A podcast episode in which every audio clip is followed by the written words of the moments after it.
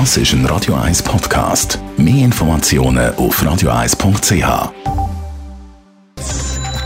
Netto. Das Radio 1 Wirtschaftsmagazin für Konsumentinnen und Konsumenten wird Ihnen präsentiert von Blaser Greinicher.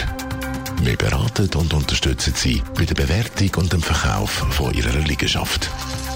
blasergreinicher.ch Jan von Dobbel. Wer wegen dem Lockdown nicht ins Ausland hat können reisen, hat ja auch das Handy-Roaming nicht können nutzen. Laut dem Online-Vergleichsdienst Comparis allerdings sind Mobilfunkanbieter in der Schweiz knauserig, wenn es darum geht, den Kunden etwas zurückzugeben. Salt gibt zwar den Kaufpreis zurück für Datenpäckchen, die man nicht hat können nutzen, aber das nur auf Anfrage. Bei den anderen Mobilfunkanbietern gäbe es aber gar nichts, schreibt Comparis. Japan ist doch nicht so stark in die Rezession gerutscht, wie man das erwartet hat. Im ersten Quartal ist das Bruttoinlandprodukt Japan hochgerechnet aufs ganze Jahr real um 2,2 Prozent gesunken. Bei der letzten Prognose hat man noch mit einem Rückgang von 3,4 Prozent gerechnet.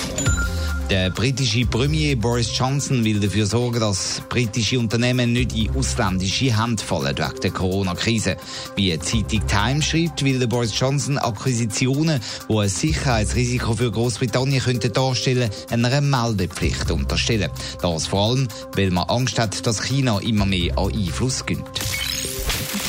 Schweizerinnen und Schweizer konsumieren wieder mehr, fast wie vor der Krise. Das hat man in der Sonntagspresse lesen. Allerdings die Ökonomen vom Back Basel rechnen trotzdem mit einem grossen Arbeitsplatzabbau. Jan von Dobbel. Allerdings rund 100.000 Vollzeitstellen sind akut gefördert, berichtet die Tagesanzeiger heute und bezieht sich eben auf die neue Studie vom Back Basel. Besonders viele Stellen werden wahrscheinlich im Tourismus und der Gastroszene verschwinden. Über 30.000 sind es bis Ende 2021 laut den Ökonomen. Aber auch im Logistikbereich oder in der Maschinen-, Elektro- und Metallindustrie dürften je rund 20.000 Stellen verschwinden. Und auch die Schweizer Uhrenindustrie, die malt schwarz. Sie ja eigentlich äh, das Markenzeichen, es ist ja so ein bisschen das Markenzeichen, so ein bisschen das Aushängeschild von der Schweiz. Ja, in der Uhrenindustrie hat man breit Kurzarbeit eingeführt, wie in anderen Bereichen auch. Aber viele Maschinen sind eben gerade ganz still gestanden in den letzten paar Wochen. Darum rechnen wir in diesem Bereich mit rund 4000 Stellen, die wegfallen.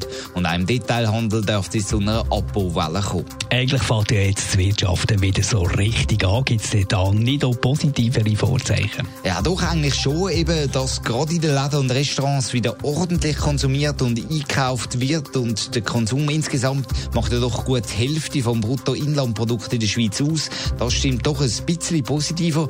Und auch die Zahlen von den Stellen, die ausgeschrieben sind, die sind in den letzten paar Wochen wieder gestiegen in der Schweiz. Schlussendlich ist es mit allen Prognosen, auch mit deren zum Stellenabbau halt schon so. Sie sind äußerst schwierig aktuell, weil so eine Situation haben wir noch nie erlebt.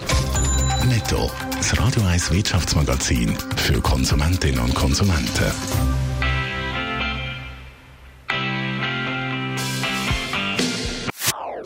Das ist ein Radio 1 Podcast. Mehr Informationen auf radio1.ch.